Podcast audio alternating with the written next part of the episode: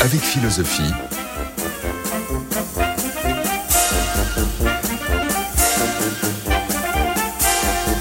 Géraldine Mulman. Nous continuons notre série sur le cirque, le cirque et ses personnages philosophiques. Évoquons ce matin un maestro. Quatrième épisode, Federico Fellini, Si le cirque ne meurt.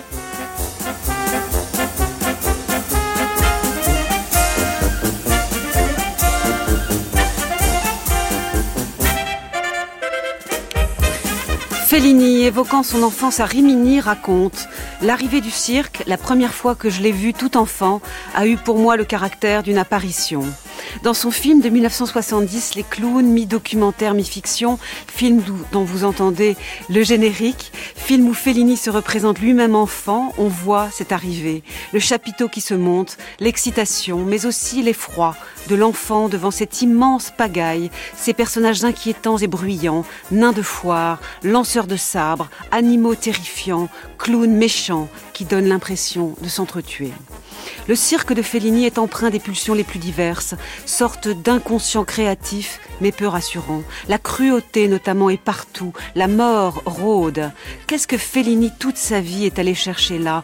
Pourquoi dans Huit et demi, le personnage qui est son double, un réalisateur incarné par Maestro Mastroianni, n'arrivant pas à faire son film, se retrouve-t-il pour finir sur une immense piste de cirque où défilent tous les personnages de son film et de ses désirs Pourquoi dans l'Astrada, la petite clown Auguste, Gelsomina, plonge-t-elle de plus en plus dans une soumission triste, tragique Pourquoi les clowns selon Fellini, exprime une telle peur et pourquoi lui-même a-t-il peur que le cirque ne se meure Pour en parler, j'ai le plaisir d'accueillir Olivier Maillard, professeur de cinéma en classe préparatoire. Bonjour. Bonjour. Vous êtes co-auteur d'un dictionnaire du cinéma italien paru en 2014 aux éditions Nouveau Monde et en 2022 vous avez publié aux éditions Réseau Canopé un livre à propos du film de Fellini de 1953 Les Vitelloni. Et bienvenue aussi à Audrey Norcia. Bonjour. Bonjour. Vous êtes historienne de l'art, vous avez été commissaire de l'exposition Quand Fellini rêvait de Picasso, qui s'est tenue en 2018 au Museo Picasso de Malaga, puis en 2019 à la Cinémathèque française à Paris. Vous avez aussi contribué à un dictionnaire encyclopédique publié en 2020 et intitulé Tout sur Fellini. Il circo è arrivato preso voi per uno dei più grandi spettacoli. Da questa parte abbiamo l'uomo del bosco completamente civilizzato. Poi abbiamo i nani, i buffoni più buffoni del mondo. Abbiamo la donna forzuta, nonché la teatrice. Nessun uomo lo può operare tanto sua forza. Tutti i circhi del mondo a un'ora secolare Avanti signori, prego, accomodate. Lo spettacolo delle meraviglie va a cominciare. Avanti, avanti. France Culture avec philosophie. Géraldine Mulman. Et vous venez d'entendre un extrait des Clowns, ce film documentaire de Fellini de 1970, où le cirque euh, se présente lui-même, euh, appelle le public, cher et bien-aimé public, le cirque est là pour présenter un de nos plus grands spectacles. Nous avons l'homme des bois, complètement civilisé, nous avons les nains et les bouffons les plus bouffons du monde, nous avons la femme la plus grande du monde, une gladiatrice. Entrez, mesdames et messieurs, le spectacle des merveilles va commencer. Olivier Maillard, le cirque pour Fellini, c'est le désordre. Alors c'est effectivement euh, beaucoup de choses, mais notamment l'improvisation, le, désordre, euh, la folie, et autant de choses qui l'ont beaucoup marqué euh, enfant et comme vous l'avez rappelé, qui l'ont qui l'ont inquiété, qui l'ont qui l'ont effrayé. Hein, c'est ce qu'il raconte dans les clowns. La première fois qu'il va au spectacle, au cirque, il pleure en fait parce qu'il a peur. Oui.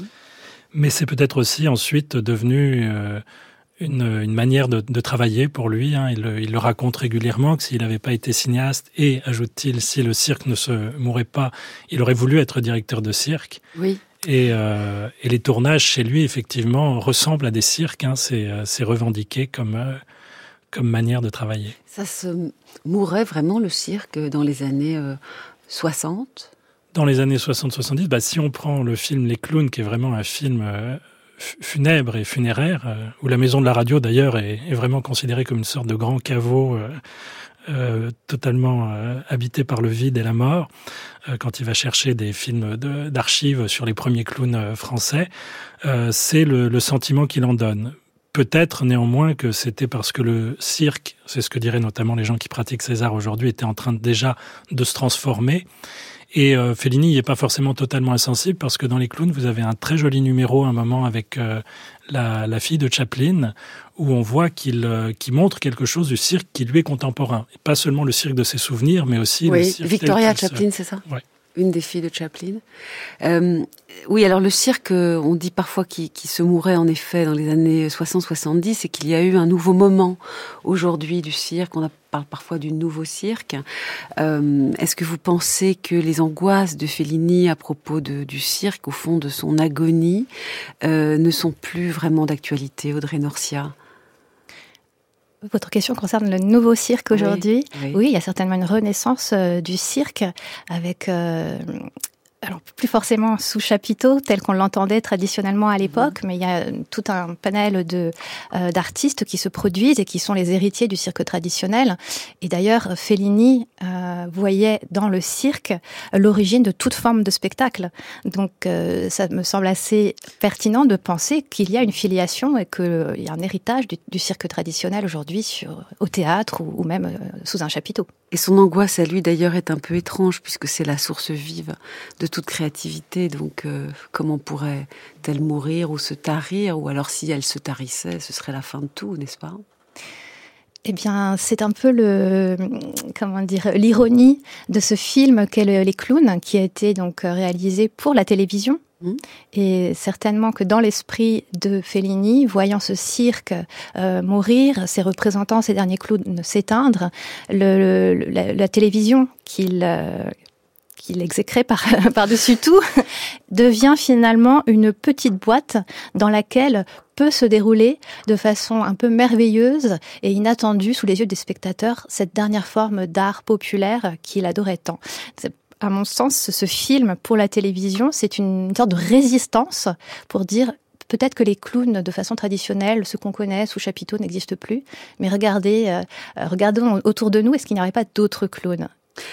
Comme vous avez euh, été commissaire de cette exposition, quand Fellini rêvait de Picasso, qui à un moment donné a été euh, euh montré à Paris, à la Cinémathèque française, je voudrais vous demander à vous d'abord, avant Olivier Maillard, pourquoi, pour Fellini, Paris était la capitale du cirque? Parce que c'est ce qu'il montre dans les clowns. il vient à Paris avec sa caméra pour filmer des clowns à Paris. Pourquoi Paris? Nous, nous avons fait plusieurs émissions là cette semaine sur le cirque. Il y avait Berlin, euh, notamment. Il y avait, euh, il y avait la Russie. Euh, il y avait évidemment l'Italie et, et, et, le souvenir du carnaval de Venise qui lui est né il y a, il y a très longtemps. pourquoi Paris pour Fellini? Alors, je dirais, dirais pas que c'est une énigme, mais en tout cas, pour Fellini, Paris représente le berceau du cirque, euh, des cirques installés hein, dans, ces architectures bien connues. Euh, il nous reste le cirque d'hiver, il y avait le cirque d'été, le cirque Medrano. Donc, je pense que euh, le cirque à Paris une incarnation un peu institutionnalisée. Et il y avait énormément de cirques encore qui ne se produisaient plus, qui étaient âgés, mais qui vivaient à Paris. Donc c'est une espèce d'enquête que mène Fellini, qui, euh, nous le dit, finalement est vouée à l'échec, malheureusement, mais à travers cet échec renaissent des souvenirs et une nostalgie. Et certainement, en, en essayant d'aller au berceau d'un cirque, on cherche une origine quelque part. Olivier Maillard, pourquoi Paris pour Fellini?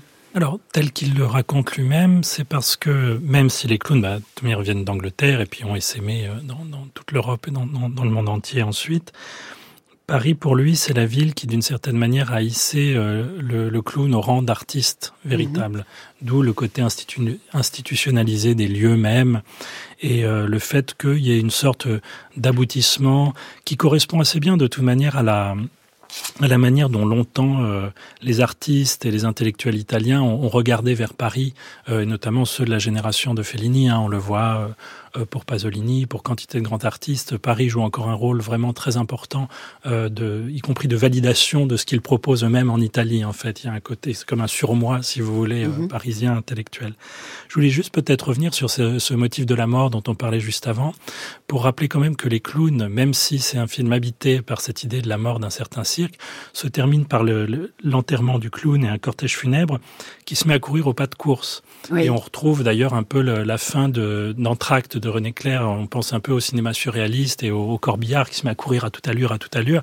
Et il faut pas oublier que chez Fellini, il y a quelque chose de de Bactinien, en fait, de carnavalesque. C'est-à-dire que ce qui est mis à mort ressuscite, de toute façon. Donc, euh, c'est pas forcément uniquement négatif que euh, le cirque se meurt, parce que de toute manière, la, la sensibilité et l'esthétique et la conception du monde félinienne euh, reste de ce point de vue-là très profondément enracinée dans une conception populaire et très ancienne en Europe euh, de, des choses, qui veut que ce qui meurt peut, peut ressusciter parce que ça meurt justement. Donc c'est pas forcément non plus euh, la fin de tout. D'accord. Alors en revanche, ce qui est, très pesant et énigmatique, c'est l'angoisse hein, et c'est le, monstrueux même qu'il y a dans le cirque, avec des personnages, euh, des animaux au, lanceur de sabre, euh, de quoi effrayer l'enfant euh, Fellini, qui se met donc en scène lui-même dans les clowns. On voit un petit enfant qui attend avec excitation euh, le chapiteau se monter et après la soirée, il y a eu de l'excitation certes, mais l'enfant dit la soirée s'est terminée brutalement, les clowns ne m'avaient pas amusé, ils m'avaient fait peur au contraire. Ces visages de plâtre et cette expression énigmatique, ces masques de soulard, les cris, les rires endiablés, les blagues bêtes et cruelles me rappelaient d'autres personnages étranges et inquiétants que l'on rencontre dans toutes les villes de province. Est-ce que c'est euh, quelque chose d'inquiétant mais qui est lointain ou quelque chose d'inquiétant mais qui est en réalité très proche euh, pour cet enfant euh, Audrey Norcia. À mon sens, c'est quelque chose d'extrêmement proche pour lui, puisqu'il sort de cet euh, épisode euh, mémoriel, originel de lui-même, se, se, regardant enfant découvrant euh, le, spectacle du cirque. Et puis, il va nous amener subitement euh, dans sa ville natale pour nous montrer tous ces autres clowns qui existent en réalité au quotidien. Et c'est finalement ce, qui, ce que nous dit Fellini, c'est que en chacun de nous existe un clown. Il y a un clown méchant. Hein. C'est terrible ce passage où on voit les villageois. Oui. il, les voit parce qu'il y a une scène quand même dans le qu'il voit pour le coup dans le mm. spectacle euh, du cirque où un, un clown est un nain et quelqu'un lui plante une hache dans le crâne. Euh, bah, évidemment, c'est faux, bon, mais c'est quand même d'une violence euh, terrible. Et on a l'impression que ce geste, il se répète, il le voit autour de lui dans la violence des villageois. Ça donne peut-être pas forcément envie d'aller aussi.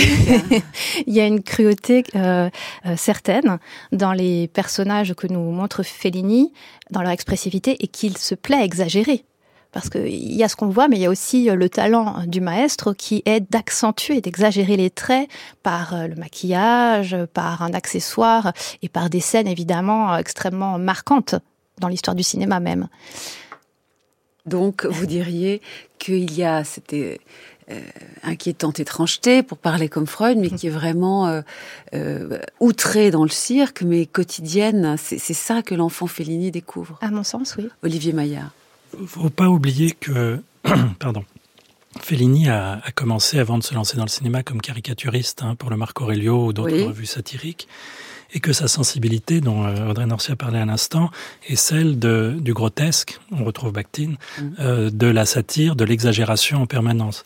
Et d'une certaine manière, il trouve dans le cirque un univers grotesque de figures monstrueuses, excessives, exagérées, avec une, effectivement une violence pour rire, mais démesurée, euh, énorme d'une certaine manière. Et ensuite, on comprend que le cirque va correspondre assez bien à sa propre sensibilité, à son propre rapport au monde. Il s'en est nourri et ensuite il va projeter effectivement le monde du cirque et le monde des clowns sur la réalité. Et ce qu'on voit euh, dans la séquence à laquelle vous faisiez allusion dans, euh, dans les clowns euh, va être déployé explicitement hein, dans Roma et dans les, Vitelloni, hein, qui sont les autres films vraiment autobiographiques, mémoriels. Les, les, Jean Gilly parle de, de trilogie de l'enfance, hein, de trilogie de la mémoire à propos de ces trois films qui sont à chaque étape une sorte de grossissement du précédent. Le, les clowns, c'est un peu le brouillon des d'Amarcord par bien des aspects. Et effectivement, on va retrouver euh, euh, la, la, la, fille euh, un peu folle, nymphomane du village, les tarés, les fascistes. C'est très important, hein, la mm. lecture du fascisme par les clowns pour, pour Fellini. Et, et d'une certaine manière, certes, ça veut dire que le monde est inquiétant, mais ça veut dire aussi que le cirque fournit une clé de lecture de ce monde. Et il permet aussi d'en rire. Alors la vie, ou plus exactement le cirque, hein, est-il un ailleurs ou est-il la vie même? C'est la question que je vais vous poser. Et puis on va d'abord euh, écouter la réponse de Fellini lui-même, écouter ses propos euh, que l'on peut trouver sur le, DVD bonus du film 8 et demi. Euh, Fellini donc. La prima volta che sono entrato in un circo e questo, ho sentito come che era come Ulisse quando arriva ad Itaca. La première fois que je suis rentré dans un cirque, je me suis senti tel Ulysse débarquant à Ithaque.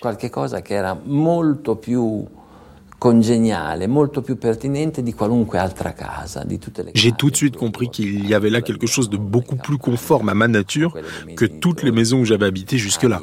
Celle de ma grand-mère à la campagne ou bien celle de mes parents à Rimini. Le cirque m'a paru posséder une dimension aérienne, avec son chapiteau qui s'enflait comme une montgolfière.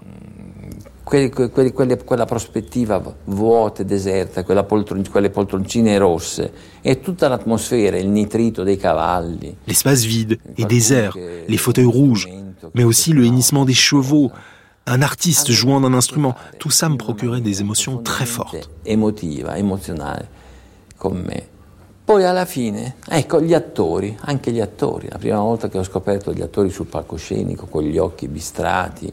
Sans oublier les acteurs, bien sûr. La première fois que j'ai vu les acteurs, les yeux bistrés, le visage maquillé revenir sur scène à la fin du spectacle, pour remercier, j'ai vécu ce moment comme une consécration. Je me suis senti gratifié moi aussi. Je n'avais qu'une envie, c'était de quitter mon siège près de mon père et de monter sur scène pour remercier aux côtés des acteurs et des actrices. Certes, j'avais les idées confuses, mais j'étais attiré par quelque chose de différent. Quelque chose de différent de la vie. da qualche cosa di diverso, da qualche cosa di diverso dalla vita.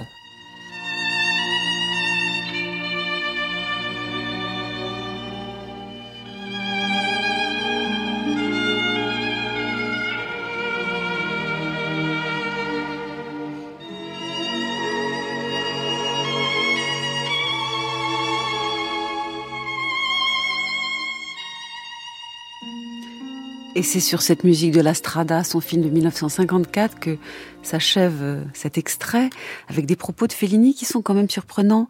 Euh, le cirque donne envie de quitter son siège, euh, d'aller ailleurs, et il confirme. Le cirque, dit-il, à ce moment-là, dans cet extrait, le cirque est quelque chose de différent de la vie. Olivier Maillard, en même temps, nous, nous venons de dire juste l'inverse que le cirque, c'est la vie, c'est ce qu'il voit euh, dans son village, cette, cette cruauté notamment. C'est une, une, clé de lecture, mais peut-être que c'est aussi autre chose de la vie, parce que comme euh, on le disait tout à l'heure, c'est une, une, porte ouverte vers des formes de représentation qui, euh, qui vont le nourrir dans sa vie d'artiste. J'ai parlé de son, ses dessins, ses caricatures, mm-hmm. mais au cinéma même. Euh, J'ai parlé un petit peu du, des tournages un peu circassien ou clownesque, mais le, le, rendu même de ces films témoigne d'un goût du spectacle populaire.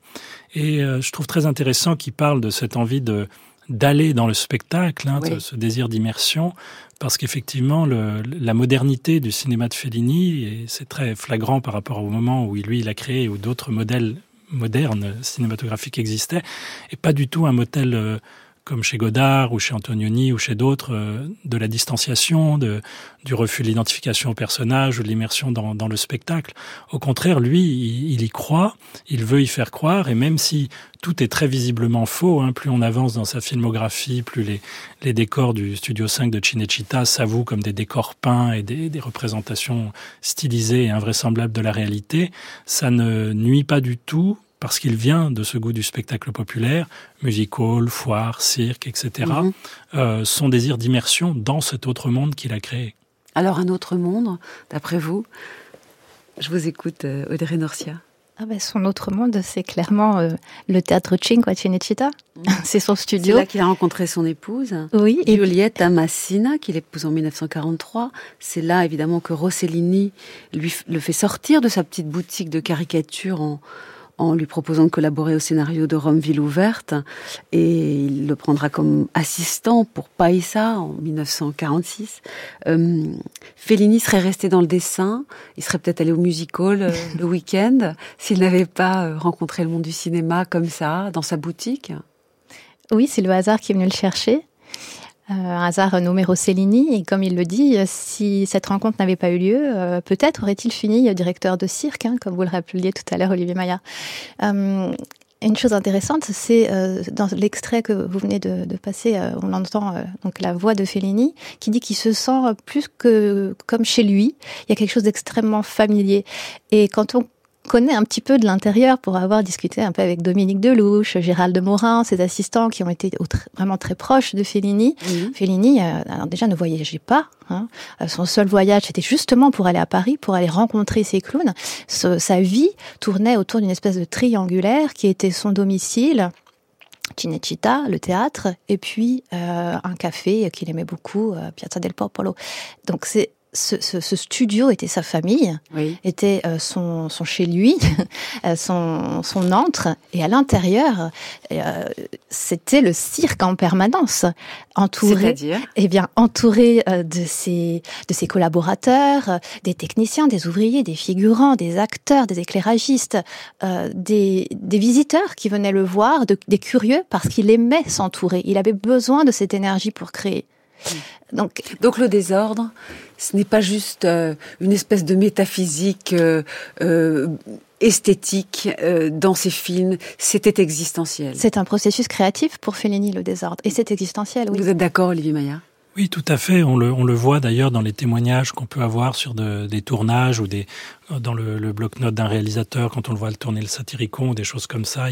Comme dans le cinéma italien de cette époque-là, le, son n'est jamais enregistré en direct. Hein, c'est tout est post-synchronisé. Donc le moment du tournage, contrairement à un tournage entre guillemets normal, est hyper bruyant. En fait, ça hurle, ça crie. Hein. Il y a des scènes de bain là dans le Satyricon. On le voit hurler dans un porte-voix, le même porte-voix que Guido euh, Mastroianni dans, dans 8 et demi. Hein. Il, il hurle dans tous les sens, ça crie, ça bouge.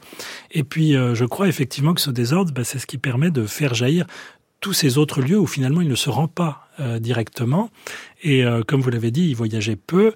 Et c'est pas étonnant d'ailleurs qu'il ait voulu euh, adapter, c'est ce qu'on voit dans Intervista, l'Amérique de Kafka. Kafka qui décrit une Amérique où il ne s'est jamais rendu lui-même. Et on voit effectivement que le Studio 5 de Cinecittà peut lui permettre de montrer Londres, l'Amérique, enfin tous les lieux sont, sont possibles. De créer des fausses mers. Tout à fait. Bah, à la fin de, de Évoque le navire, hein, avec le, plan où on voit la fausse mer en bâche en plastique ou dans le Casanova.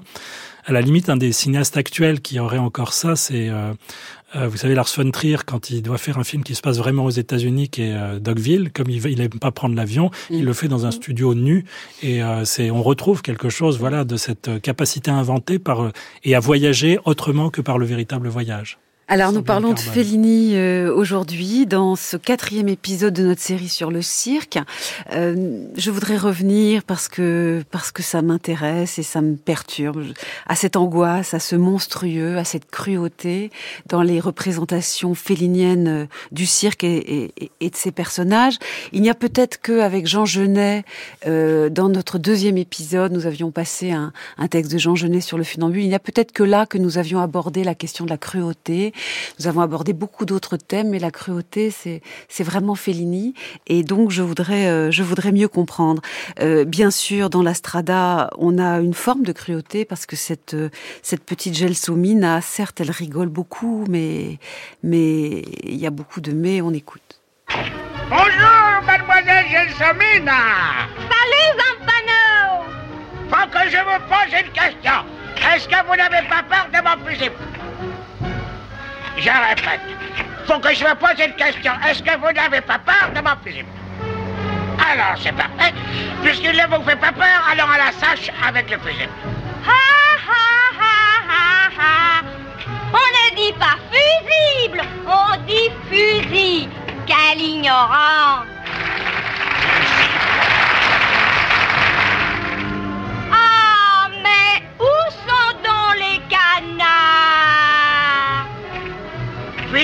Puisqu'il n'y a pas de canard, mademoiselle Gelsomine pourrait peut-être faire la canne. Non, non, je vous ai pas dit de faire l'âne, mais la gala. Eh, restez donc tranquille dans votre coin.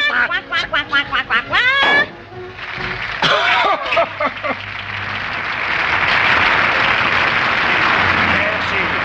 Merci. Et maintenant, ma femme va passer parmi vous. À ceux qui donneront quelque chose, je dis merci. À ceux qui ne peuvent pas, je dis merci quand même. Alors bien sûr, cette clown auguste euh, charmante incarnée par l'épouse de Fellini dans la Strada, Gelsomina, elle rit, elle fait la canne, elle fait tout ce qu'on veut, elle fait tout ce que lui demande Zampano qui l'a recruté.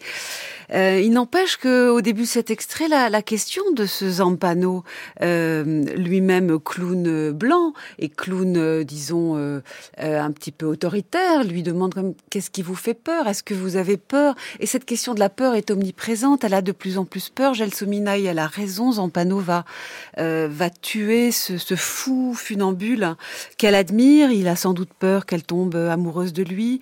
Et puis elle ne quitte pas Zampano. Elle reste là, apeurée Qu'est-ce que c'est que ce clown Auguste apeuré, euh, d'après vous, euh, Audrey Norcia? Qu'est-ce que nous montre la Fellini? Je pense qu'il nous montre, comme bien souvent, euh, la dualité des sentiments et d'un personnage. parce que cette Gelsomine, à toute fragile, est quand même capable de d'intégrer ces numéros de cirque brutaux de Zampano. Elle se plie à, à ses demandes, elle s'intéresse à son univers, euh, alors qu'elle aurait euh, toute raison d'être euh, d'en être effrayée et de, et, de fuir. D'ailleurs, à un moment donné, elle veut, elle veut le quitter, elle veut fuir. Euh, mais Zampano, dans son, dans son, dans son personnage, est lui-même contradictoire, puisqu'il est, il est autoritaire, comme vous le disiez, c'est le clown blanc, c'est lui qui dirige les numéros qu'ils qui, qui, exécutent sur, euh, sur les chemins euh, qu'il traverse euh, devant, devant différents spectateurs. mais il sent progressivement une sorte d'amour l'envahir qui l'effraie et c'est quand l'amour, quand, il a conscience de cet amour pour Gelsomine, qu'il est trop tard, qu'il devient quelque part homme. Il y a, donc il y a toujours cette espèce de mélange. Je pense que pour Fellini, il n'y a pas de, de trait de personnalité arrêté et qu'on est tous un peu habités par des, par des contraires. Vous voulez dire que pour Fellini, si l'amour s'invite dans le monde du cirque, c'est fini le cirque. C'est ça? Ça déstabilise un petit peu la, le, le, le, duo que, que, que, que pensait euh, établir Zampano avec, avec Gelsomine. Euh, Et c'est ce qu'elle paye. C'est ce qu'elle elle, c'est ce qu'elle paye. Mais je ne pense pas que ce soit la morale de Fellini. S'il y a cruauté, à mon sens, c'est plus cruauté du monde. Vous pensez que Zampano n'est que le bras armé du monde à un moment donné et de, la méchanceté? Possiblement, oui. Vous êtes d'accord, Olivier Maillard?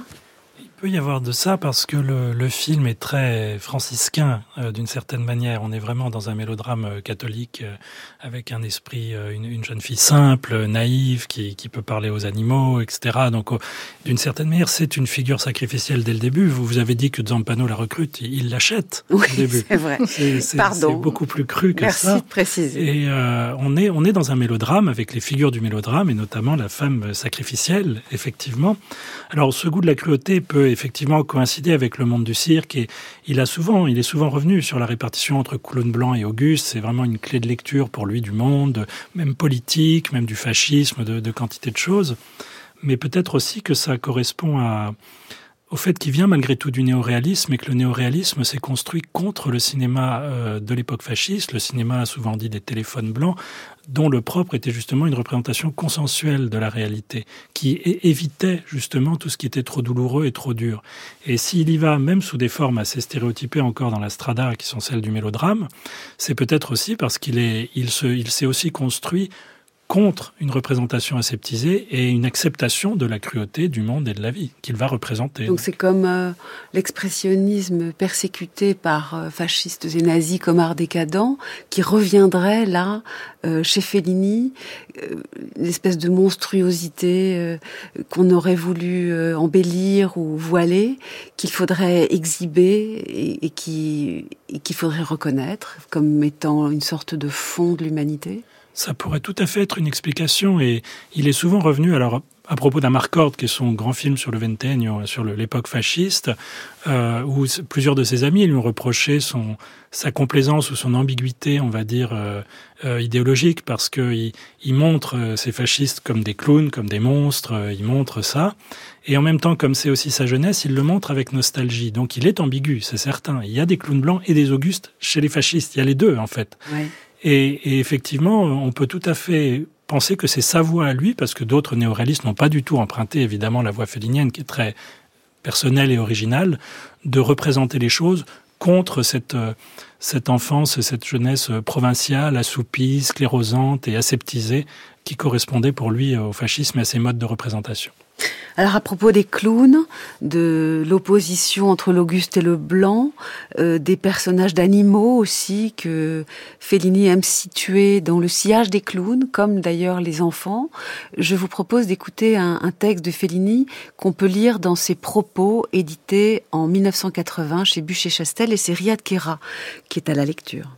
Le clown incarne les caractères d'une créature fantastique qui exprime l'aspect irrationnel de l'homme, la composante de l'instinct, ce quelque chose de rebelle et de contestataire contre l'ordre supérieur qui est en chacun de nous.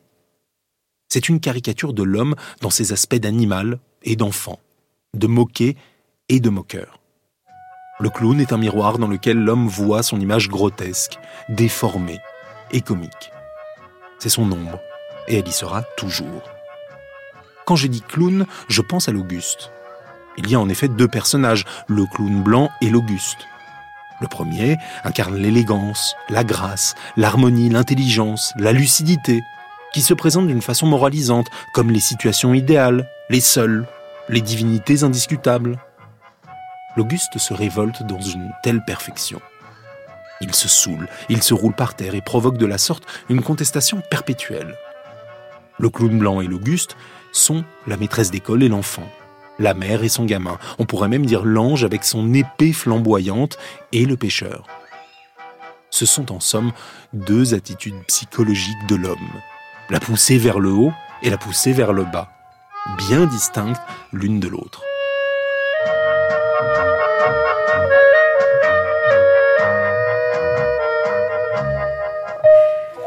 La poussée vers le haut, la poussée vers le bas, l'Auguste et le Blanc, euh, est-ce que Audrey Norcia, cette vieille codification dont nous avons vu, nous ici, dès le premier épisode de cette série, qu'elle venait du XVIIIe siècle, qu'elle était sans cesse contestée de l'intérieur, que on adorait rendre un petit peu espiègle le clown blanc, que l'Auguste n'est pas aussi fou que cela, il a une forme de sagesse supérieure.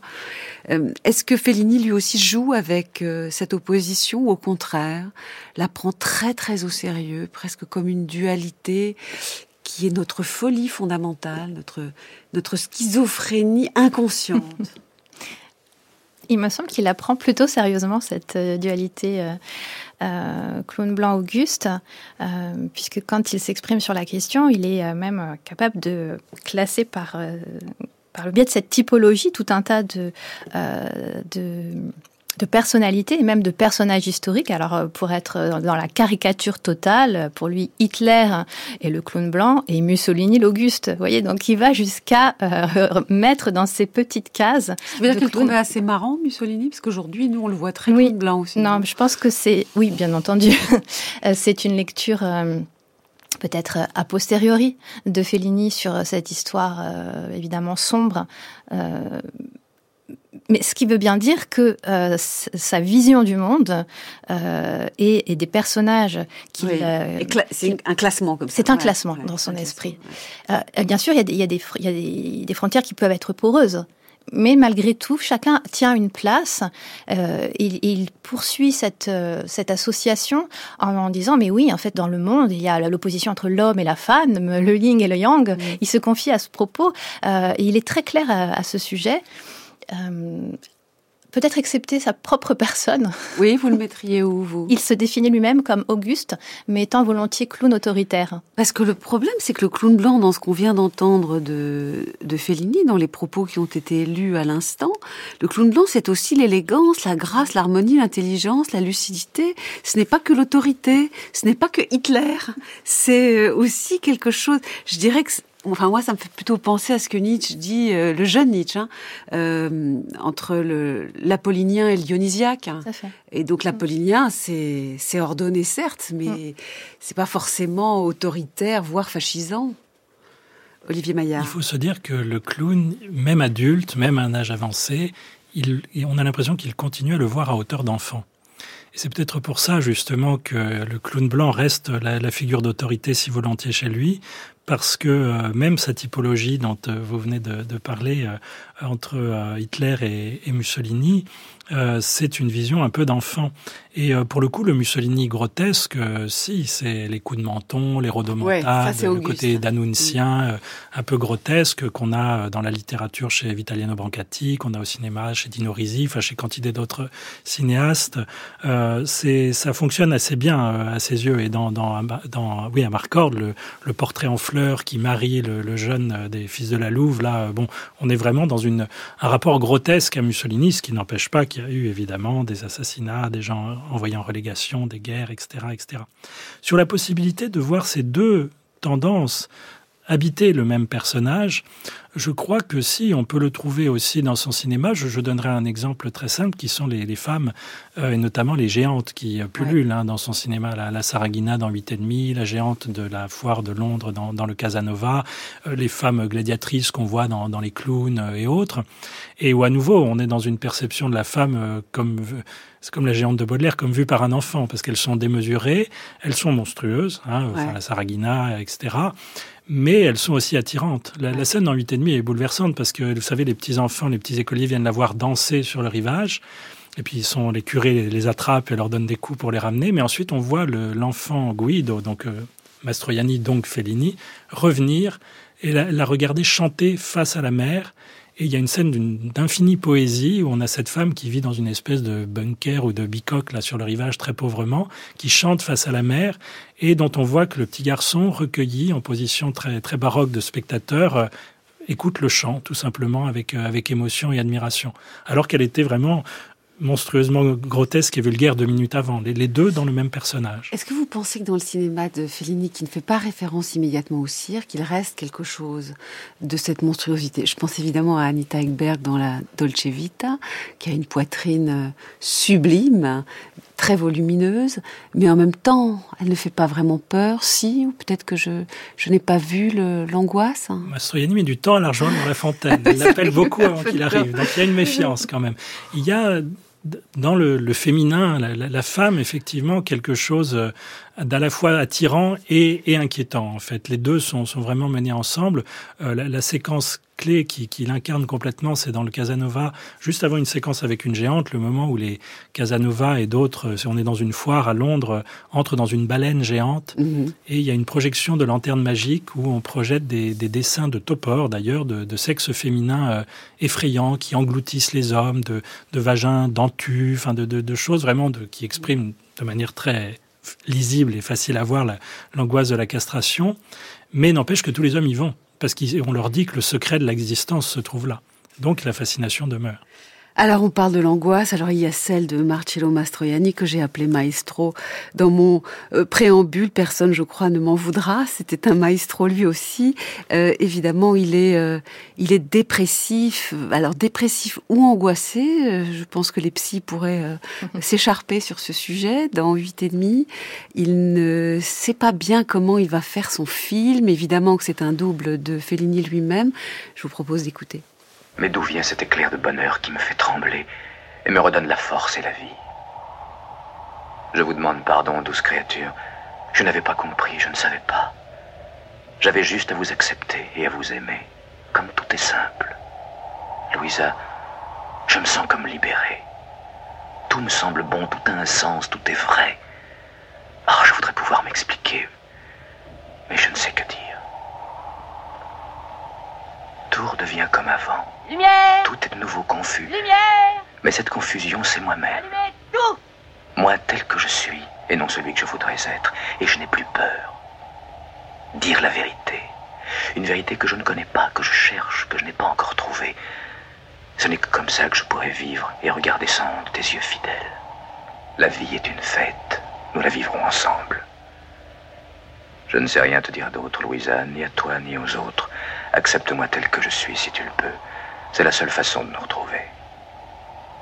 Je ne sais pas si ce que tu dis est juste, mais je veux bien essayer, si tu m'aides.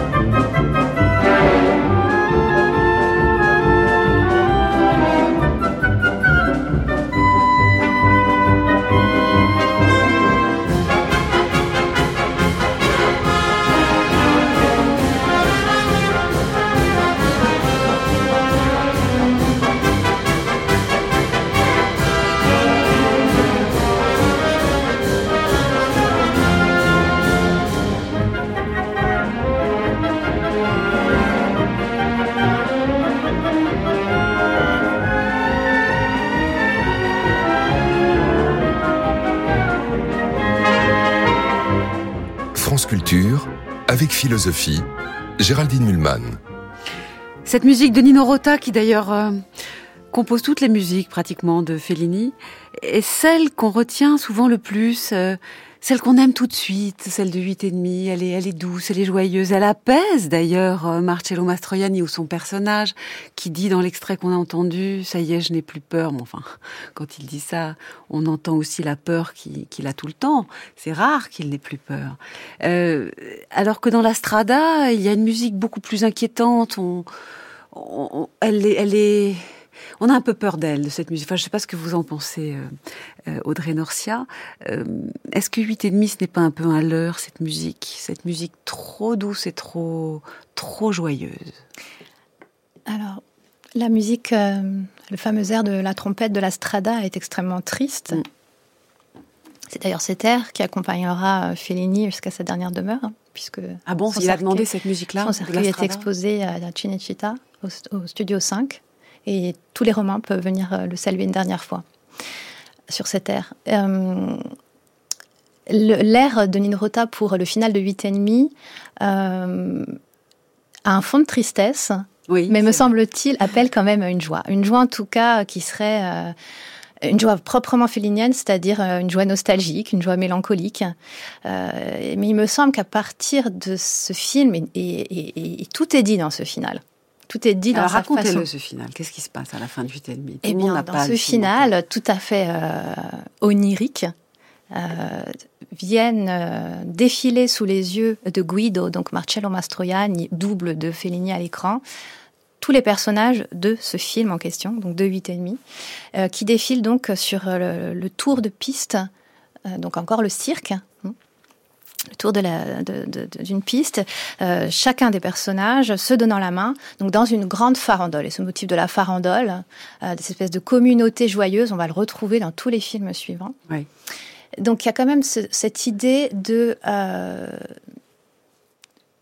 de, de, dépasser les crises, de dépasser les limites même de la création, parce que 8,5 c'est un film sur la crise de la création. C'est un film sur la nuit aussi, je trouve. Ah, bien sûr. Incroyablement nocturne. Oui. Donc, c'est le, personnage est en proie au doute. C'est Guido, mais c'est Fellini qui a du mal à créer. Et c'est cette bascule hyper intéressante dans le monde de, euh, l'onirisme et de l'introspection que définitivement Fellini va s'autoriser à partir de 8,5. Et c'est intéressant qu'il fasse appel euh, au clown et à cette mise en scène circassienne, la farandole, tout le monde se tenant la main, les lumières, tous les personnages descendant d'un grand échafaudage, une espèce de plateforme. C'est extrêmement spectaculaire. Euh, la musique de Nino Rota accompagne majestueusement cette, cette scène. Et il y a un rappel, euh, un peu isolé sur la piste, sur le sable, euh, ces musiciens donc, qui jouent des cuivres, ce sont des, clowns, des Augustes, mm. et un petit garçon, une fois encore, Guido enfant, euh, habillé d'une cape blanche, jouant du fifre. Euh, donc Guido enfant, en fait, Fellini, encore une fois. Euh, qui normalement est un enfant qui a peur. Hein, qui normalement, c'est ça qui est troublant. Mais dans l'extrait que nous avons écouté un peu précédemment, parce que Fellini le disait, est un grand menteur. il faut aussi se méfier de ses affirmations un peu catégoriques. Il a certainement eu peur enfant, mais il a aussi retenu la joie du cirque, les rires et la permissivité du cirque parce que euh, les, spectacles, les numéros de clowns sont extrêmement intéressants pour un enfant. C'est fabuleux de pouvoir faire toutes ces pitreries sur scène, d'en rire, d'applaudir. Et huit et demi, avec huit et demi, Féni se dit je m'autorise à aller dans l'imaginaire, je m'autorise à rêver.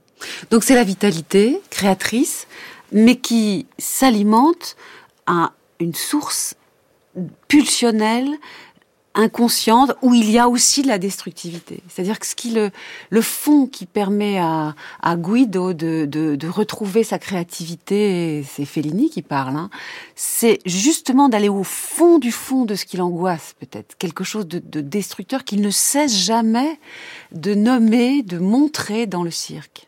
Olivier Maillard. Oui, c'est vraiment le, le parcours du, de Guido dans le, dans le film parce que le film s'ouvre donc huit et demi sur ce, ce rêve très très bergmanien, très angoissant, à ce cauchemar dans l'autoroute. Puis on a déjà la plage et la chute dans la mer, euh, qui est vraiment un grand rêve d'angoisse.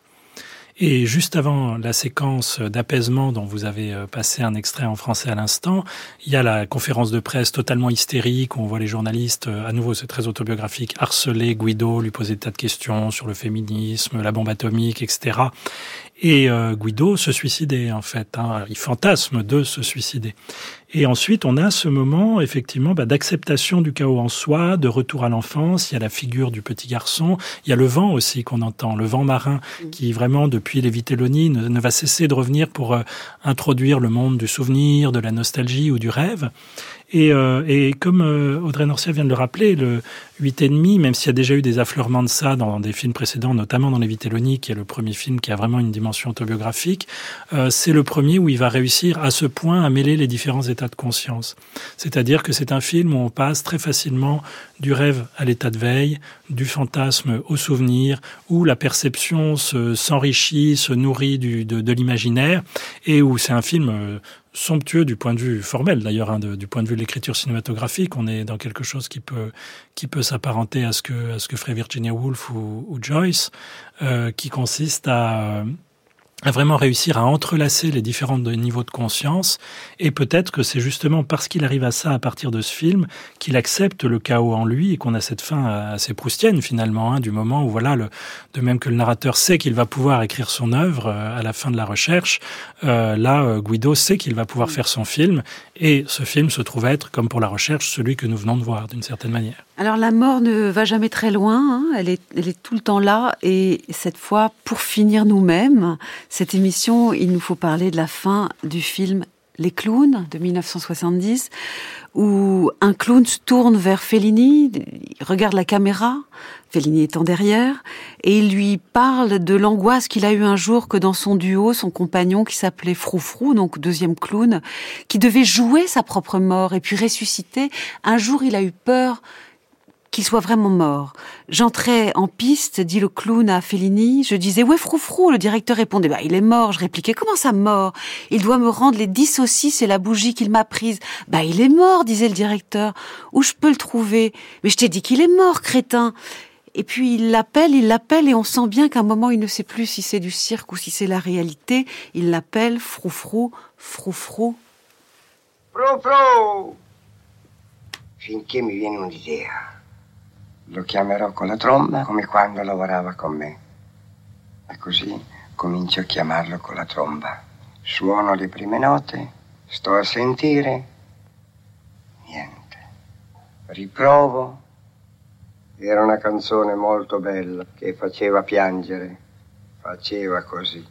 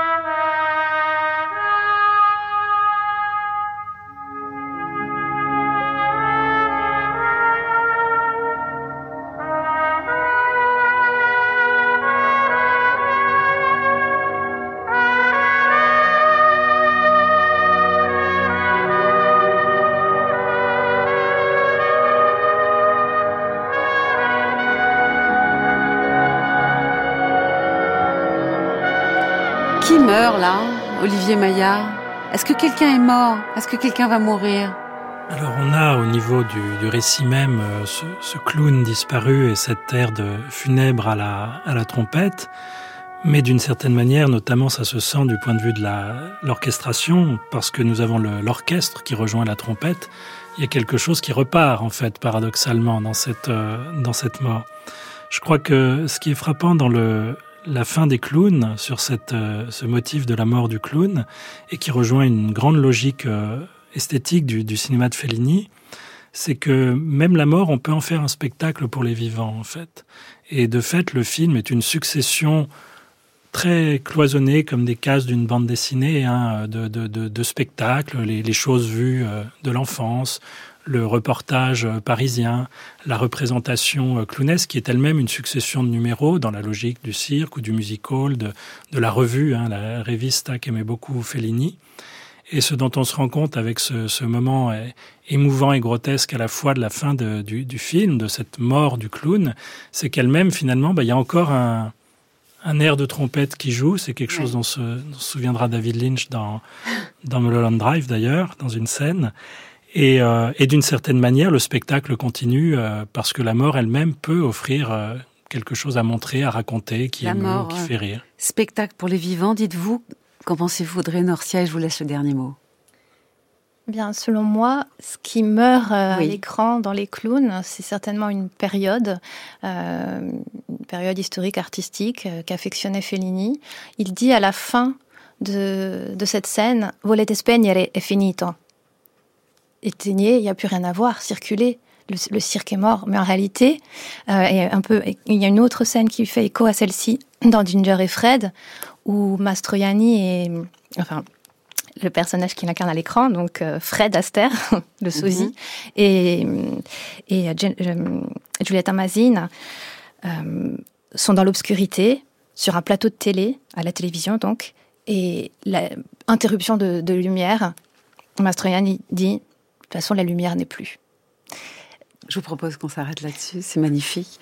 Merci Audrey Norcia, merci Olivier Maillard pour vos éclairages sur Fellini que, dont on n'a jamais fini de parler. Euh, les références de vos travaux figurent sur le site d'Avec Philosophie. À présent, il est temps de retrouver Frédéric Worms qui cette semaine nous parle des attitudes philosophiques. Voici le pourquoi du comment.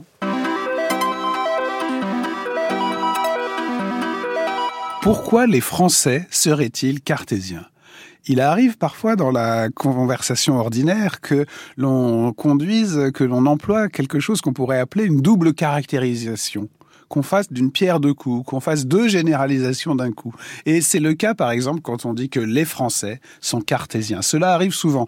Euh, parfois, on peut dire effectivement que les, les Anglais ont quelque chose d'empirique, d'empiriste, parce que l'empirisme a été très, très fréquent en, en Angleterre, mais c'est quelque chose d'un peu moins employé, d'un peu moins fréquent que le fait de dire que les Français sont cartésiens. Il y a là une double généralisation. D'abord, la généralisation de l'adjectif qui dérive du nom d'un philosophe, Descartes. Descartes a en effet inventé une méthode qu'il a notamment décrite dans le discours de la méthode, le premier livre qu'il a écrit en français et non pas en latin. Et c'est vrai que l'emploi de la langue française l'a inscrit dans l'histoire de la France de manière très profonde. Mais pour dire qu'on est cartésien, encore faut-il faire de cette méthode non pas un problème difficile pour s'orienter dans vague des idées pour résister au doute et à la confusion, mais une attitude réduite à ses plus simples caractères, distinguer les éléments d'un problème, en euh, garder toujours une attitude ferme dans sa volonté. Être cartésien, c'est être analytique, c'est aussi garder toujours les pouvoirs de sa raison, c'est ne se laisser tromper par rien d'extérieur à la démonstration. Alors déjà, c'est pas si facile d'être cartésien et ça laisse de côté beaucoup de problèmes du Descartes réel. Mais quand on dit les Français, en plus sont cartésiens. Alors non seulement on généralise le cartésianisme, mais en plus on l'attribue à un caractère national. Ce n'est plus seulement un individu qui peut être épicurien, qui peut être bergsonien, qui peut être freudien, qui peut être stoïcien, qui peut être euh, tout ce qu'on veut dans l'histoire de la philosophie avec ses dérivatifs étranges, mais c'est une communauté nationale. Cela devient comme une identité nationale et André Glucksmann avait écrit un livre étrange, Descartes, c'est la France. Mais justement, c'était pour montrer que euh, Descartes est plus compliqué qu'on ne croit et que la France n'est pas seulement cartésienne, qu'elle lutte pour être un peu rationnelle, que, en effet, elle est travaillée par ce désir de raison exprimé délibérément par Descartes en langue populaire contre la langue savante qu'était le latin au XVIIe siècle. Mais il y a évidemment un redoublement du risque de la généralisation quand on dit que les Français seraient en quelque sorte cartésiens par nature, alors que ce que Descartes nous apprend, c'est que être cartésien est toujours un travail, qu'il faut toujours reprendre le travail de la méditation. Si vous voulez comprendre que deux et deux font quatre, il ne faut pas l'apprendre par cœur, il faut refaire par vous-même le travail de la définition, le travail de la démonstration, le travail de la méditation métaphysique. Chacun, on ne peut devenir cartésien que par un travail personnel à la première personne. Je pense, je suis. Voilà le dernier mot de Descartes et personne ne l'est juste par sa terre ou sa langue natale. Alors il y a certains philosophes comme récemment euh, Camille Riquet, qui dit que le problème de Descartes, est français pour une raison un peu différente, c'est que tous les philosophes français sont obligés de s'y confronter. Même les anti-bergsoniens, même euh, Bergson, même Sartre, qui certes se révélait, se disait cartésien par beaucoup de côtés, sont en réalité cartésiens justement par la revendication d'un je très profond, d'une essence du moi. Ça n'est pas forcément je pense, mais c'est je vis, je dure, je me libère, donc je suis, je fuis, donc je suis, disais-je parfois à propos de Sartre, car être pour Sartre, c'est toujours fuir, c'est ne pas être ce qu'on est. Je fuis, donc je suis, je pense, donc je fuis. Voilà le cogito de Jean-Paul Sartre, un Français cartésien à sa manière. Merci Frédéric Worms. Nos émissions peuvent être réécoutées en podcast via l'appli Radio France ou sur franceculture.fr.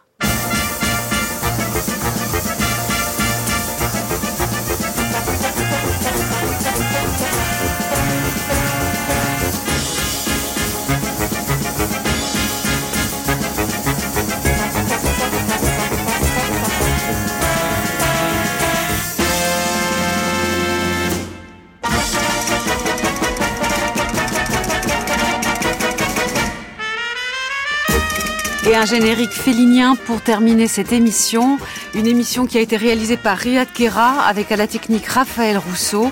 Elle a été préparée en particulier par Anna Felpin. Merci et merci à toute l'équipe d'Avec Philosophie. Marine Boudalier, Carla Michel, Chaïma Giboire et Antoine Ravon. Vous êtes bien sur France Culture. Vive la curiosité.